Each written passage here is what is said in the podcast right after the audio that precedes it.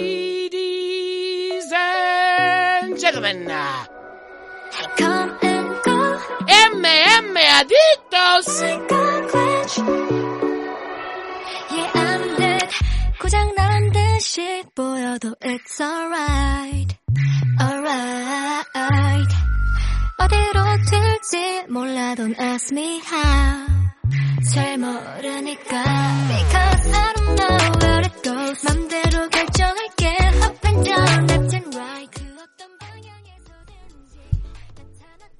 Muy buenas a todos, bienvenidos a una nueva edición de MM Adictos.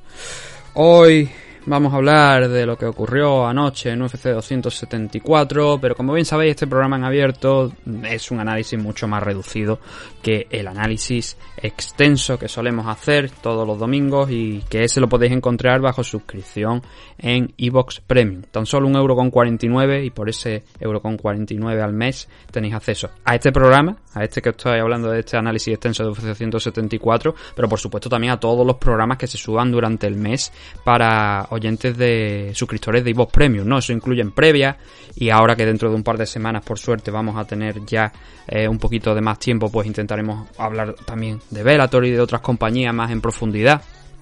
Y todos esos análisis todas esas previas son de iVoox Premium. Si queréis apoyar al programa, pues ya sabéis, tenéis a, vuestra disposición esa suscripción de 1,49€ en iVoox Premium para acceder a todo ese contenido y no hay compromiso de permanencia ninguno. A lo mejor no os gusta y decís, bueno, por el mes que viene me doy de baja, pues podéis daros de baja. No pasa absolutamente nada.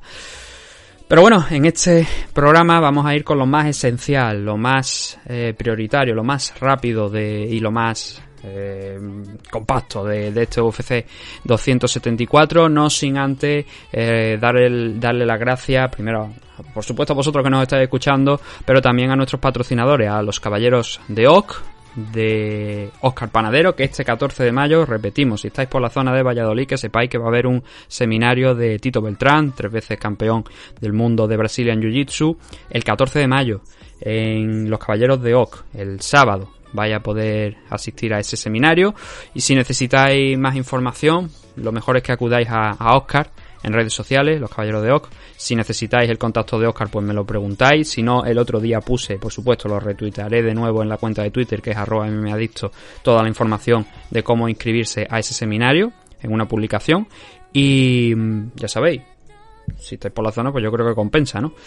Eh, luego también darle las gracias a nuestro otro patrocinador, a dragonz.es, de Nacho Serapio. Más de mil vídeos, más de 90 cursos, multitud de artes marciales, todo dentro de la plataforma de Nacho Serapio. En dragonz.es, suscripción al mes de 14 euros. También podéis adquirir esos cursos por 50 euros de manera individual. Y en la página tenéis todos los cursos que van incluidos dentro de la comunidad. Por si acaso queréis echarle un vistacito antes a ver qué es lo que os vaya a encontrar antes de suscribiros, porque sepáis que podéis hacerlo en la página web dragonz.es. Además, si estáis suscritos, se os envía la revista a casa. Se os da acceso también a todos los números anteriores de la revista. Y todo de la mano, todos los cursos, de la mano de Nacho Serapio y de su equipo de expertos. Cada vez se va ampliando más los cursos, pero si necesitáis más información, lo primero, la página web, como he dicho, ahí están reflejados todos los cursos, pero también podéis encontrar a Nacho Serapio en diferentes redes sociales, ponéis Nacho Serapio y lo vais a encontrar, pero tiene canal en YouTube, dos canales, el Guerrero Interior y otro canal que es el de Dragon Z, donde sube y hace los directos de ese programa que él tiene, que lo hace martes y jueves y que lo podéis encontrar tanto en YouTube, en ese canal de Dragon Z, como en el canal de Twitch que es twitch.tv barra artes marciales. Y por último, podéis, no, no es un patrocinador, pero que sepáis que podéis escribirnos y dejarnos comentarios ahí en en iVoox, donde estáis escuchando este audio. Ha tenido, parece, una buena acogida este programa más corto, Vamos a seguir, por tanto, manteniéndolo, como estáis viendo. Y también tenemos canal de YouTube, MM Adictos TV. Subimos ahí una breve previa adicional, que eso no lo encontráis en el canal de Ivo, pero que es abierto a todo el mundo, por supuesto. Es el canal de YouTube donde hablamos de los eventos que vamos a ver esta próxima semana. Todavía no se ha subido la edición de esta semana, ¿no? De esta que viene ahora, pero es la de la anterior, lo solemos hacer. Eh, lo vais a poder encontrar ahí en el canal de YouTube, que es MMAdictos TV. Eh, podéis escribirnos por correo electrónico, En Twitter estamos en arroba mmadictos. Facebook MM Adictos, aunque no lo actualizamos, la verdad, mucho esa página. Eh, tenemos también perfil en Instagram, vamos a empezar a utilizarlo también un poquito más, por lo menos para subir las portadas de los programas, MM Adictos-podcast. bajo Y también tenemos canal en Twitch, que es, es, el mismo que el de YouTube. Eso quiere decir que el perfil es MM Adictos TV por si hacemos algún directo y tal, pues lo hacemos o bien en YouTube o bien en, Twitch, pero siempre lo advertimos en, en, Twitter, ¿no? Así que si tenéis algún comentario, alguna pregunta que hacer, pues que sepáis que esas son las vías de contacto y es ahí donde nos podéis escribir. Y esta semana, pues también, si encontramos un poquito de tiempo, haremos un vídeo con los comentarios, dos, tres comentarios. Ya digo que yo con dos o tres comentarios puedo hacer un, un vídeo tranquilo respondiendo preguntas, comentarios, las cosas que vayáis comentando vosotros.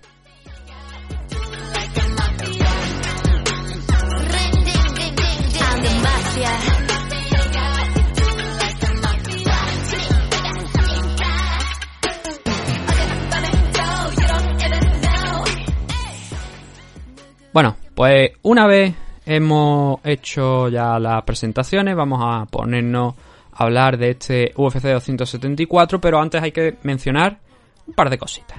A ver, iban a ser 15 combates, al final fueron 14, y es que resulta que Donald Cerrone eh, cayó enfermo en la noche del combate, el día del combate, y finalmente ese combate contra Joe Lawson, que iba a abrir la main card de este UFC 274 del pay-per-view, pues tuvo que, quitarse, ¿no? Porque obviamente pues no estaba Cerrone en condiciones para pelear. Esto no quiere decir que a lo mejor dentro de una semana, dos semanas o ya para junio veamos, no vayamos a ver este enfrentamiento, este Lawson contra Cerrone, pero de momento, ayer, la noche de ayer, no lo vimos, descartado, totalmente.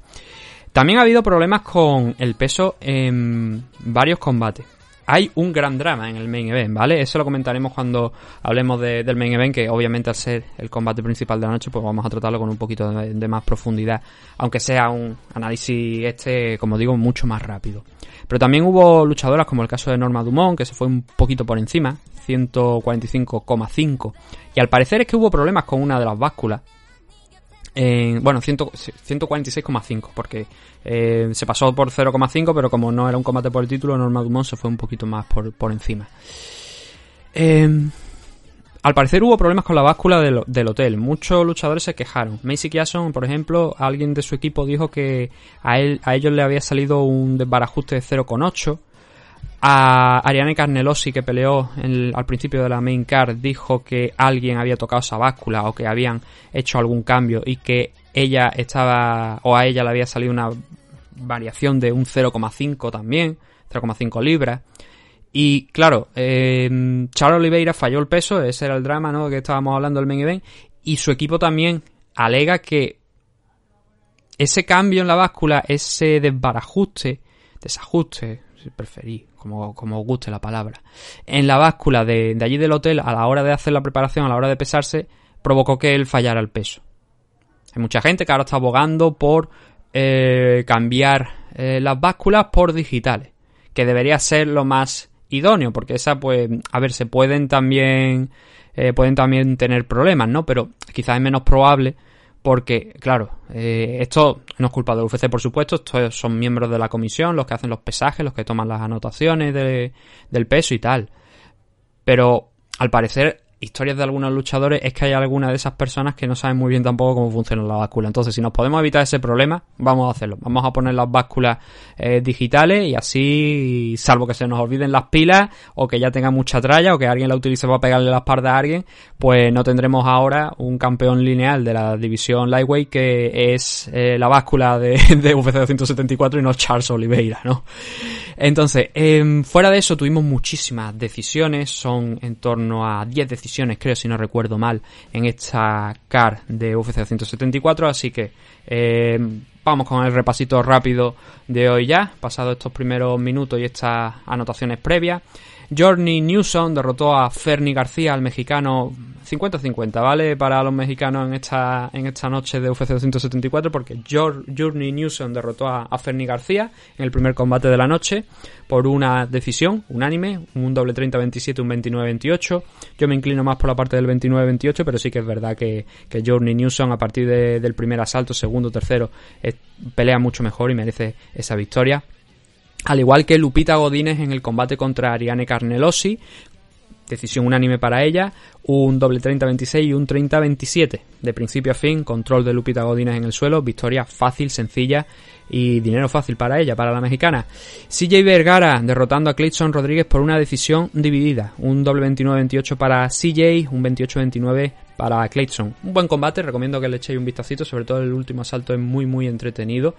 Eh, y luego, siguiendo con, esta car preliminar, tuvimos el Tracy Cortés contra Melissa Gato. Decisión unánime para Tracy Cortés. Creo que, bueno, podría ser algo discutible, pero sí que es verdad que quizás Melissa Gato en este combate fue su propia enemiga, sobre todo en el primer asalto, y ha perdido el invicto que tenía hasta ahora de 8-0-2. Si no mal recuerdo, creo que tenía dos empates. Ahora está en un 8-1-2.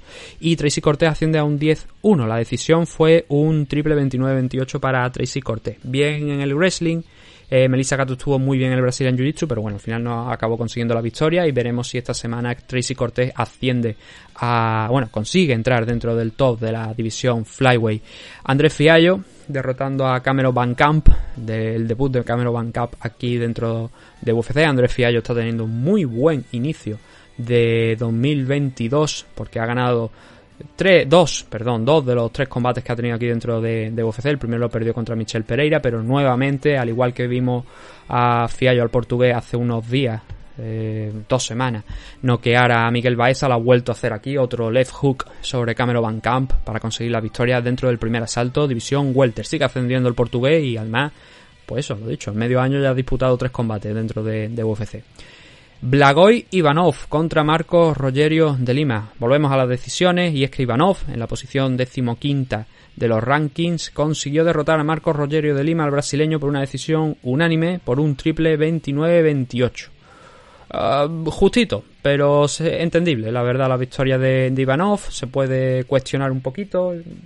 Yo creo que Lima no estuvo eh, tampoco demasiado mal, pero al final puede que si tenemos que tener algo en cuenta, la efectividad, la agresividad, teniendo sobre todo en cuenta también que Lima en el tercer asalto se pasó bastante tiempo intentando derribar a Ivanov, cuando normalmente la película habría sido la contraria, pero fue Ivanov el que estuvo ahí en el segundo, pero Lima en el tercero.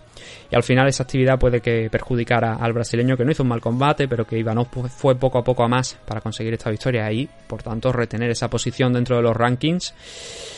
Tenemos a Brandon Roybal también derrotando a Matt Snell, el sexto de los rankings de la división Flyway, eh, venciendo por guillotina en el primer asalto a un Matt Snell que tuvo sus oportunidades en los dos minutos que duró el combate, pero que al final Brandon Roybal siempre al filo de la navaja, muchas veces, pero derrotó al noveno de los rankings a Matt Snell para sumar una nueva victoria, pedir un combate por el título, que creo que es bastante poco probable que se dé ahora mismo ese enfrentamiento eh, de, Brandon Royal, de Brandon contra el campeón, pero bueno, él consiguió esa victoria aquí, mm, espectacular, siempre se mueve muy bien en el suelo y volvió a sumar una nueva victoria por sumisión, en este caso una guillotina, sobre Matt Snell. Y nos quedan dos combates de la car preliminar. El primero de ellos fue el de Macy Kiason contra Norman Dumont. Como he dicho, Norman Dumont se pasó del peso, dio 146,5, 0,5 más. Puede que por la báscula o no, pero bueno, el caso es que lo dio y falló el peso. Y Macy Kiason consiguió derrotarla por un doble 30-27 y un 28-29 a favor de Dumont. Em, el 30-27 yo creo que lógico y tengo que destacar, llegados a este punto, que Junichiro Camillo, que fue el juez que dio el 29-28 para, para Norma Dumont, creo que no tuvo su mejor noche en este evento. En el Vergara contra Rodríguez puedo entender que le diera un 28-29 a, a, Rodríguez. Puedo llegar a entenderlo. El Newson contra García, el 30-27 para Newson, hombre, cuestionable, pero luego tuvimos una serie de decisiones también eh, por su parte, que ahí sí que dice, a ver, a veces puede estar en lo cierto, a veces no. Pero creo que en esta ocasión Junichiro Camillo ha estado más en la parte errónea. Decisiones algunas de ellas ajustadas, pero por ejemplo, en este caso yo creo que pasar de un doble 30-27 de Kiason a un 28-29 para Norma Dumont creo que se equivoca bastante. Mi otra parte de crítica es, no lo vamos a hacer aquí, porque la vamos a hacer en el Comain Event, pero el árbitro, que fue Keith, Keith Peterson en este combate, creo que también estuvo desacertado, pero sobre todo mucho más en el Comain Event. Ahora, ahora lo veremos y ahora hablaremos sobre ello. El último de los combates de la CAR preliminar fue el de ah, Francisco Trinaldo contra el británico Danny Roberts, viniendo creo que de una baja considerable y Danny Roberts no pudo con Francisco Trinaldo, fue una derrota por decisión unánime. Y aquí es donde voy también nuevamente con del tema de, Junichiro Camillo que acabo de comentar en ese Missy Kiason contra Norma Dumont. 29-28 para Trinaldo 30-27 y 30-26 Junichiro Camillo ve un 30-26 en un asalto de Trinaldo que yo no lo veo por ninguna parte pero él sí que lo ve. Entonces 30-26. No sé dónde, no sé cómo, pero él ve un 30-26. Para mí todos los asaltos son como mucho, eso, 10-9. No hay ningún 10-8. No entiendo muy bien la decisión de Junichiro Camillo de darle aquí un, un 30-26 a Francisco Trinaldo, pero eso sí, la victoria por decisión para Trinaldo, que sigue y sigue y sigue y no se cansa el hombre. Creo que anda ya en torno a los 43 años, si no tengo mal sí, 43 años exactamente, pero él sigue ganando, ya está con un 28-8-0 de récord, viene con dos victorias consecutivas y Danny Roberts, pues como decimos, eh, un combate que mm, peleó hace cerca de medio año, yo creía que había sido más tiempo de baja y venía con dos victorias consecutivas contra Imadaev y EMF, pero ahora ha perdido contra Francisco Trinaldo, así que ve esa racha cortada dentro de ese main event, entre comillas, ¿no? de la car preliminar, que realmente iba a ser el Randy Brown contra aquellos Williams, pero por la situación que os he comentado antes de la baja de Cerrone en el combate contra Joe Lawson, hubo que añadir un combate más a la main car.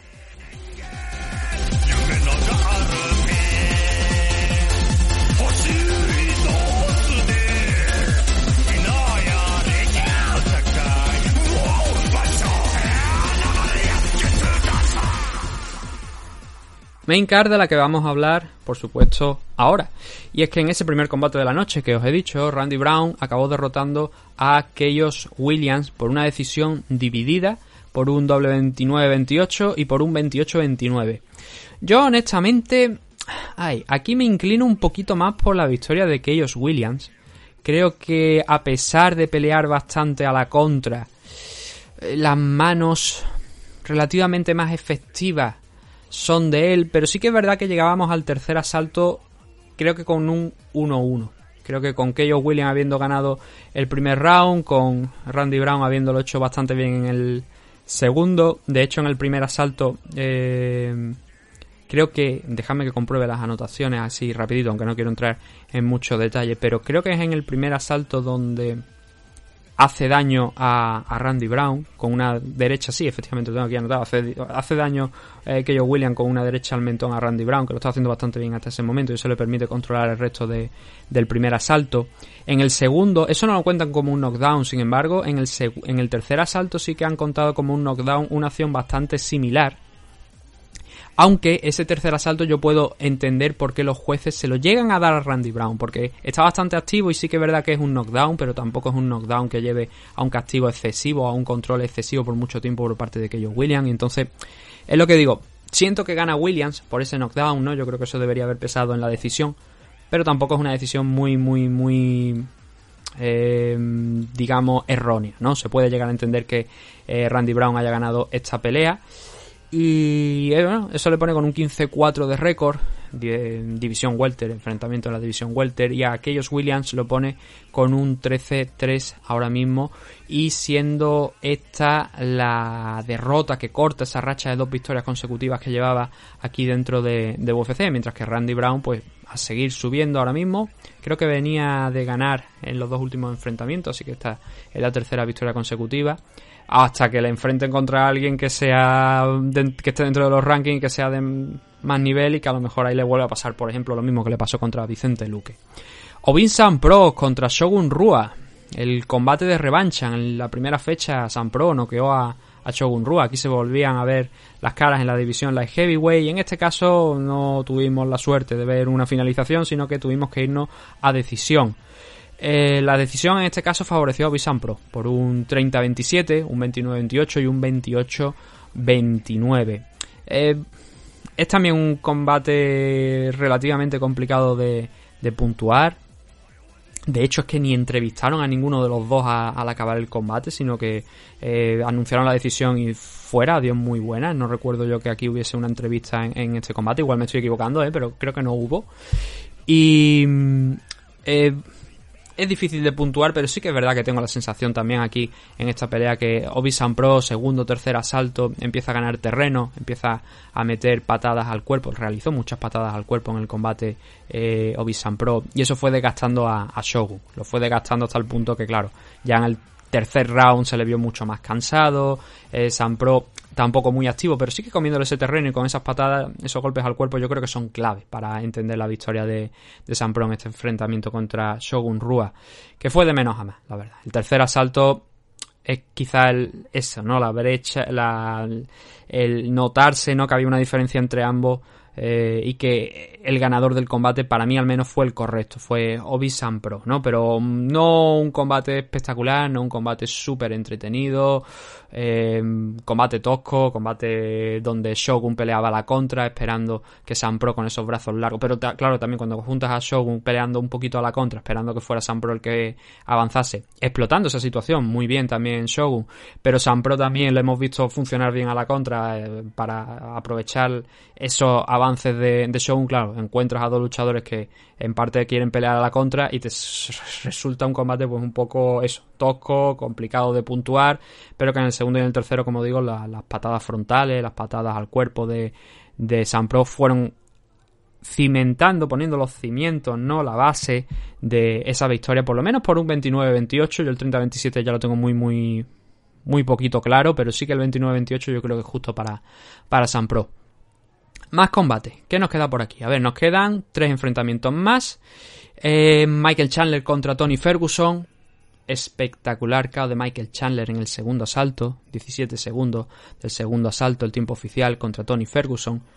Brutal KO de Michael Chandler con una front kick creo que Daniel Cormier fue el que dijo más que una front kick parece eh, una soccer kick y es que es una patada con mucha potencia que alcanza en el mentón a Tony Ferguson y que le apaga completamente las luces. Es decir, em, no se trata de que impacte y Ferguson se quede aturdido y no, no, completamente Tony Ferguson cae de boca y se queda ahí durante algunos minutos hasta que ya antes de la decisión, por suerte, ¿no? Por su bienestar lo vemos sentado ya encima del taburete y, eh, parece que algo recuperado, ¿no? Pero lo deja completamente seco. Para mí es el mejor KO por una frontkick que hemos visto en UFC y hemos visto mm, algunos ya. Eh, por ejemplo, a todo el mundo le viene a la cabeza, ¿no? El de Lyoto Machida contra Randy Couture o el de eh, Anderson Silva contra Vitor Belfort, ¿no? Algunos más hay por ahí. Pero este es el más espectacular desde luego de la manera en la que se produce. Chandler dice no, que es que abre mucho los brazos, lanza mucho las manos al aire y entonces pisa oportunidad y le pega en el punto medio. En el primer asalto, eh, Chandler había recibido un par de golpes, de hecho comentó que se le había desviado, o sea que estaba viendo doble después de los primeros golpes de Tony Ferguson, de hecho cayó, no creo que no lo han llegado a contar como un knockdown la caída de, Chandler en el primer asalto, pero es por golpes de, Tony Ferguson, ¿no? A partir de ahí pues Chandler vio que necesitaba algo, entró, wrestling, takedown poderoso, Ferguson muy muy activo en el suelo, pero le controló gran parte de ese primer asalto Michael Chandler y luego, como estamos viendo, pues lo noqueó, ¿no? No fue una mala actuación de Tony Ferguson en ese primer asalto, parecía que estaba desde luego algo mejor, ¿no? Que en situaciones anteriores, pero no le dio nuevamente para conseguir la victoria. Es más, es que este es el primer KO que recibe Tony Ferguson en su carrera en el mundo de las MMA y fue un KO feo, así que va a haber que replantearse, reevaluar eh, la carrera porque después de esta derrota teniendo en cuenta que también estaban arriba en los rankings. Ferguson va a caer mucho, creo que estaba en séptima posición o en novena posición, así que va a caer. Chandler, pues, oye, ya lo ha dicho. O mm, al él quiere el ganador del main event, le daba igual quien fuese. Hizo una promo además de esta de nivel de, Pro Wrestling, una buena promo. Y a él le daba igual exactamente quién, quién ganase ese combate en el main event pero también dejó caer el nombre de Conor McGregor. Y para mí lo más interesante es que dejó caer el nombre de Conor McGregor, pero en 170 libras. Ha dicho que él sube a pelear a 170 libras en la Welter.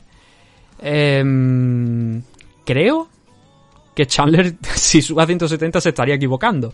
Pero bueno, también es un luchador muy fuerte físicamente, pero creo que 170 libras no es la categoría para él. Creo que lo mejor es 155, que puede dar a 170 sin ningún tipo de duda, pero pelear en- con Conor McGregor en 170 libras creo que no es lo más inteligente por su parte, pero es una forma de llamar la atención ¿no? y de forzar esa pelea, porque creo que de otra manera eh, es probable eh, que Michael Chandler no llegue a enfrentarse a Conor McGregor en 155, ¿no? porque eh, hacer ese corte para a McGregor cuando ha dicho que ha subido varias libras más y que está, creo que llegó a decir en 190 me parece o algo así, parece difícil, ¿no? Está más hinchado que otra cosa, ¿no? Pero eh, bajar de 190 a 155, pues tenemos el caso de Joel Álvarez que lo hace, ¿no? Pero es complicado, ¿no? Entonces, buena apuesta de, Michael Chandler, ¿no? Veremos si se concreta eso, pero ha dado ese paso adelante en los rankings, sigue ganando, de hecho esta es la primera victoria que tiene en tres combates, había perdido contra Charles Oliveira, había perdido también contra Justin Gagey, así que sigue manteniendo, ¿no? Ese esa línea. Quizá le faltaría enfrentarse a Dustin Poirier, ¿no? Si derrota a Dustin Poirier se quedaría como eso, el primer contender, sí o sí, ¿no? Es un combate que también podría llegar a realizarse, pero iremos viendo a ver qué es lo que pasa con, con Chandler y también con Ferguson, ¿no? Después de esta nueva derrota, cuatro derrotas consecutivas, pero contra los dos contenders, ¿no? Justin Gagey, Charles Oliveira, Bennett Darius, ahora Michael Chandler, son contenders, ¿no? Pero este caos, feo, hay que estudiar a ver qué es lo que pasa ahí. Comain Event de la noche. Dantesco, em, feo, Si he dicho que el San Pro contra Rua fue tosco, esto fue uno de los peores enfrentamientos que yo he visto en la época reciente, en los últimos años dentro de UFC. Algunos diréis, eh, Derrick Lewis contra Francis Engano, y no estaréis mintiendo, pero es que esto fue incluso hasta peor que aquel combate entre Francis Engano y, Derrick Lewis, porque aquello acabó en 15 minutos, aquí nos hemos, eh, nos hemos visto un combate de 25 minutos. Eh, dije en la previa, si, la, si habéis tenido la oportunidad de escucharla, que este combate mm, nos preparáramos para un combate denso, para un combate de 25 minutos muy probablemente salvo, un- salvo una genialidad de Rona Mayuna. Al final ha sido lo que hemos tenido, pero no pensaba yo que iba a ser tan sumamente malo. Me, me habría gustado mm, pagar incluso a Bruce Buffer para decir eh, que mm, lo que suele decir, ¿no? Después de 25 minutos de, de combate, esta es la decisión, no sé qué. No, no, que hubiera dicho 25 minutos de mierda, de basura, porque es que es lo que es este Carlos Parza contra Rona Mayuna 2. Mm, no me quiero extender demasiado, porque, claro, estamos en el programa en el que estamos, pero a ver, si Namayunas es la campeona, ayer no lo, no, no lo demostró. Esparza ya sabíamos a lo que venía. Venía a derribar, venía a intentar imponerse en el wrestling. Vale, Namayuna eso lo sabía y estuvo manteniendo el footwork, la distancia, no quería entrar en una distancia que favoreciese a Esparza. Pero hija mía, ¿dónde está tu striking? ¿Dónde está ese striking tan bueno añadido a ese footwork que hemos visto durante esos últimos combates? El combate, por ejemplo, los dos que has tenido contra Willy San, las victorias que tuviste contra Johanna. ¿Dónde está ese striking? Y en la noche de ayer no se vio ese striking de Rose Namayuna. Esparza no mereció ganar esta pelea, pero no Rose Namayunas tampoco. La decisión al final favoreció a, a Esparza, eso sí. Eh, un 49-46, un 48-47 y un 47-48 para Runa Mayuna. Pero el combate es dantesco, es malísimo. Hay varios asaltos que son los asaltos que más cerca podríamos estar de encontrar la definición de lo que es un asalto de 10-10. Es decir, donde las dos se lleven 10 puntos. El primero, el tercero, creo, segundo puede que también. La clave aquí de este combate, por lo que yo creo y siento que gana Esparza, que no debería haber ganado el combate, pero tampoco, como digo, Rona Mayuna, es el intentarlo. No digo el hacerlo, sino el intentarlo. El intentar acercarse, cerrar esa distancia, derribar a, a Rona Mayuna. Lo consiguió en un par de ocasiones, tres, cuatro ocasiones. Hay algunas que no puntúan por aquello de no extiendes contra la lona o no ganas el control en el suelo, pero sí que derribó más de dos veces que dicen las estadísticas oficiales a, Namayuna. Lo hizo varias veces más. Pero no, no consiguió el control, como os estoy diciendo. Pero eché en falta el striking de Namayuna, muchísimo sabe hacerlo mucho mejor que esto y tampoco se puede sorprender demasiado por la decisión porque no hizo lo suficiente para ganarlo. Y Esparza dio la sensación de intentarlo un poquito más. No de hacerlo, repito, sino intentarlo. La otra crítica de este combate es la de que he dicho antes en el caso de eh, Macy Kiason contra eh, Norma Dumont. Aquí tuvimos al mismo árbitro, a, a Keith Peterson, en este caso la Esparza contra Rona Mayuna. El tipo fue espectador en primera línea de esta debacle dentro de la jaula. Y cuando digo espectador en primera línea es que el tipo estaba ahí, pero no intervino. Nada. Hay una norma que dice que si los luchadores no hacen engage, se les puede advertir. Bien, hemos visto esto en One Championship, hemos visto esto en Rising, Pride también, por supuesto. En aquel caso, si eso, en aquellos casos de estas compañías, si tú no haces engage y tal, te pueden sacar una tarjeta amarilla. En el caso de One Championship, por ejemplo, para que a lo mejor es más accesible para mucha gente, si te enseñan esa tarjeta amarilla te quitan parte del sueldo, de la bolsa, ¿vale? Vamos a intentar poner eso aquí también para evitar esto. Vale, yo comprendo que esto es un combate por el título, es una batalla de ajedrez, bla, bla, bla, bla, bla, bla, pero se puede hacer una batalla de ajedrez al estilo Robert Whittaker y soltar golpes y por lo menos intentar esforzarte por hacer algo y luego se puede hacer esto. ¿Vale? Luego se puede hacer lo que hicieron estas, estas dos, que fue prácticamente nada. Prácticamente nada. Y Keith, Keith Peterson, al igual que en ese combate que he dicho entre Dumont y Kiason, que el tipo se quedó mirando fijamente durante el segundo y el tercer asalto como Kiason intentaba derribar una y otra vez contra la jaula, pero sin conseguir avanzar posiciones o estar cerca siquiera de esos takedown y se limitó a mirar y no advertir y no decir absolutamente nada de apremiar y decir, oye, mira, igual os voy a tener que separar si no hacéis nada. Aquí volvió a hacer lo mismo, aquí se quedó mirando cómo bailaban, cómo iban de un lado a otro, y esto, este, de verdad, o sea, el resumen de este combate es como si hubiéramos visto un episodio del Dancing with the Stars, ¿no? O el Mira quién baila que decimos aquí en España, ¿no? Porque es que fue lo que fue, un baile. Así que un mal combate, muy mal combate, pero que eh, ahora cambia de manos el cinturón, ahora lo tiene Carla Esparza. Y en la revancha de ese primer enfrentamiento, pues Parza vuelve a salir campeona. Por cierto, Parza se casa la semana que viene, así que mira, regalo de boda, ¿no? Anticipado por parte de Rona Mayuna, que parece que es, que es lo que quiso hacer ayer, ¿no? Lo que tampoco se puede hacer en los intercambios Pat Barry diciendo, no, no, todo va acorde al plan. ¿Acorda qué plan? A ir a una decisión que no sabe si va a ganar, que es un tirar una moneda al aire. Ese es el plan. Desde luego hay mucho todavía por hacer, mucho trabajo por hacer por parte de Namayunas y, y también de Esparza, pero eso sí, ahora Esparza es la campeona, ¿no? Veremos a ver qué es lo que pasa en un futuro. Si hay una revancha, si espero que no, porque y si, y si la hay, que desde luego no sea como esto, o si nos movemos en el ranking y ponemos por, por ejemplo a Marina Rodríguez, que ya ha perdido contra Carla Esparza también, por cierto, así que la situación igual se complica un poquito a la hora de abrir el abanico. Carla Esparza podría enfrentarse contra Weili Zhang, creo que me parece que es un combate que todavía no se ha celebrado. Y y que podría ser pues interesante, pero claro, Wilson también está en una posición comprometida por los combates que ha ido perdiendo. Igual rescatan a Jessica Andrade, quién sabe, ¿no? Eh, desde luego, mm, las puertas para varias contenders se han abierto después de esta derrota de...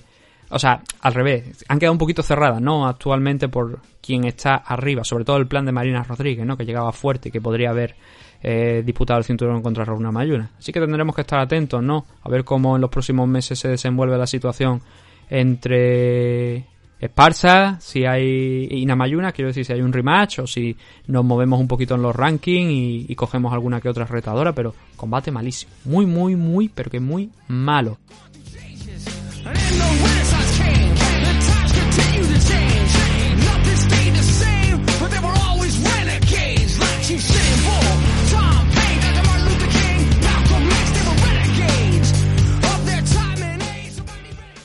En el main event es donde tuvimos ese drama en los pesajes eh, entre Charles Oliveira y Justin Gagey. Charles Oliveira eh, no dio el peso, dio 155,5. Es diferente al caso de Norma Dumont, ¿no? Donde pudo ella haber dado 146, se fue hasta la 146,5, pero al no ser un combate por el título se permite esa libra extra. En el combate por el título no se permite esa libra extra, tenía que, tenía que haber dado Charles Oliveira el viernes los 155 eh, clavados, no los dio, no, no dio esas libras y mm, finalmente lo que hizo UFC fue retirarle el cinturón. Es decir, el cinturón hoy por hoy está vacante.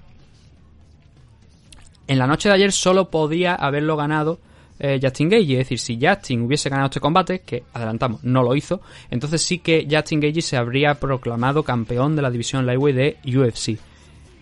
Como perdió, pues nada. No, pero Oliveira no podía optar al título y el título estaba vacante.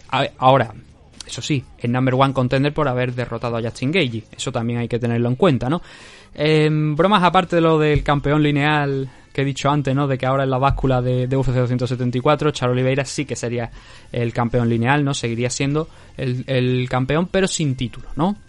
Charles Oliveira se impuso a Justin Gage, como ya hemos adelantado, por su misión en el primer asalto. Eh, Naked Choke, eh, Mataleón. Combate súper abierto, ¿eh?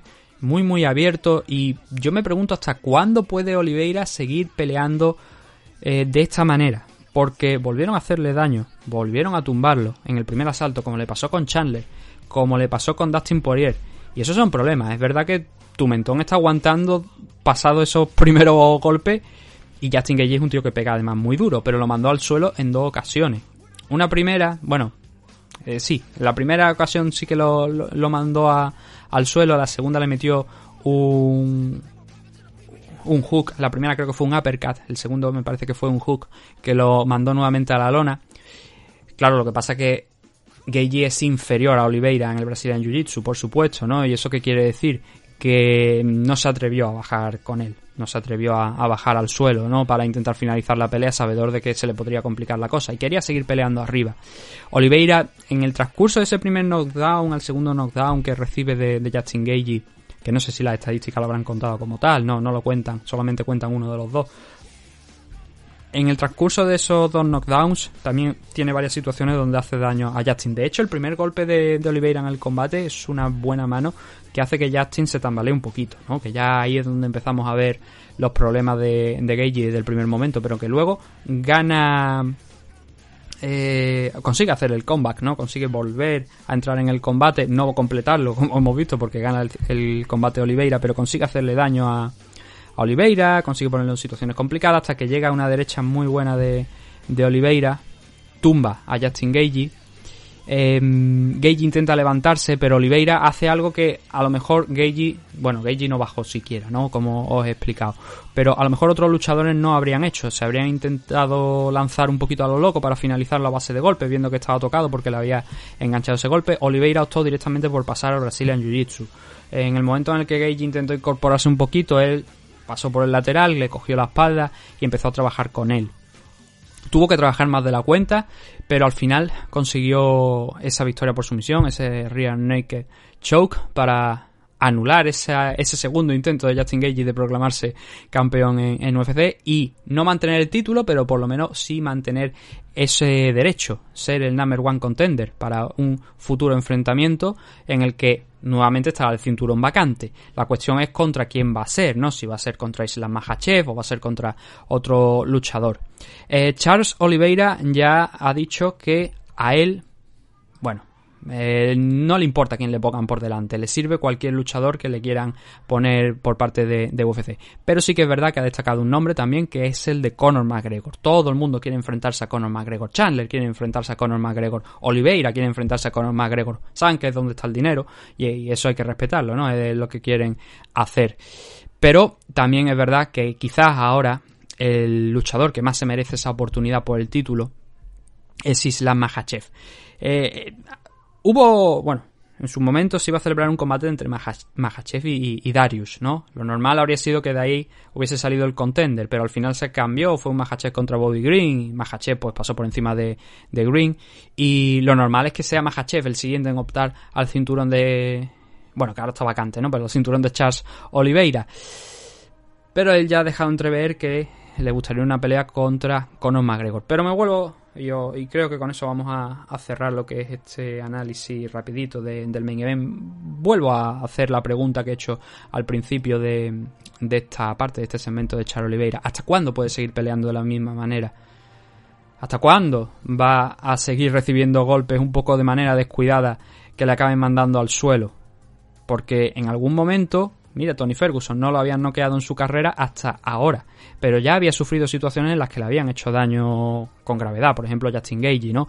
Entonces, llegará el momento donde esa ese cráneo tuyo, esa calavera, ese mentón, ya no pueda resistir los golpes de la misma manera.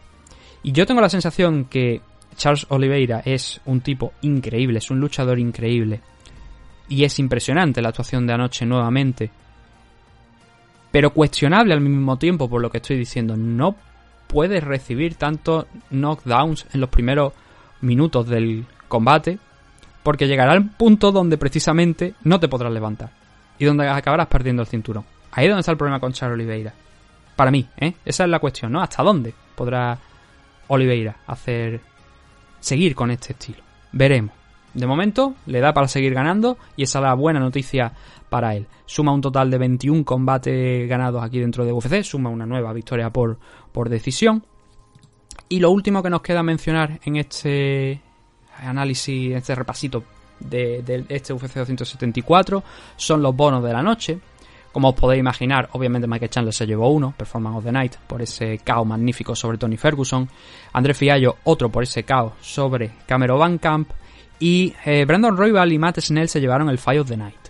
Supongo que se lo quisieron dar a alguien y es verdad que fue un combate muy muy entretenido porque Matt Snell consiguió un knockdown al principio sobre, sobre Brandon Royval, le hizo daño, lo mandó al suelo y Royval luego consiguió ese comeback. No sé si tanto a lo mejor como para un Fight of the Night, pero sí que es verdad que si hay que decir así un combatito que fuera especialmente entretenido, o el Brandon Royval contra Matt Snell, o el Francisco Trinaldo contra Danny Roberts, creo que también fue interesante, pero sí que es verdad que en gran parte fue se iba decantando bastante para, para Trinaldo. Así que, bueno, eh, este Royal contra Matt Snell no es tampoco una muy mala opción para Fire the Night. Obviamente 50.000 dólares para cada uno. También hubo estos de estos bonos de que dan de, del cripto, ¿no? De las criptomonedas y tal, pero no tengo ahora mismo esos bonos por aquí por delante, así que no, no lo puedo confirmar, a ver cómo, cómo fueron. Pero bueno, que sepáis que también hubo algunos luchadores que se llevaron alguno, algún dinerito extra, ¿no? Por estos bonos que se votan eh, por, por, por, el aficionado, ¿no? Son los que determinan quién gana esos bonos. Lo siguiente de UFC es la semana que viene. Es el evento que se va a celebrar en Las Vegas, en el Apex. Ya me, yo tenía la duda, digo yo, bueno, este evento podría haberse celebrado allí en Las Vegas, pero es que coincidió que anoche se celebró el combate de Canelo en el boxeo, que por cierto perdió Canelo se celebró en, en Las Vegas, en el T-Mobile, que es el evento donde se suele celebrar, ¿no? Entonces, un poquito también de excusa. O aprovecharon esa situación que no estaba UFC allí, o UFC tuvo que ver salir de allí porque ya estaba ese combate programa. No sé qué fue antes. Pero entonces, la semana que viene tenemos el Blachowicz contra Rakic, UFC Fight Night, en el Apex.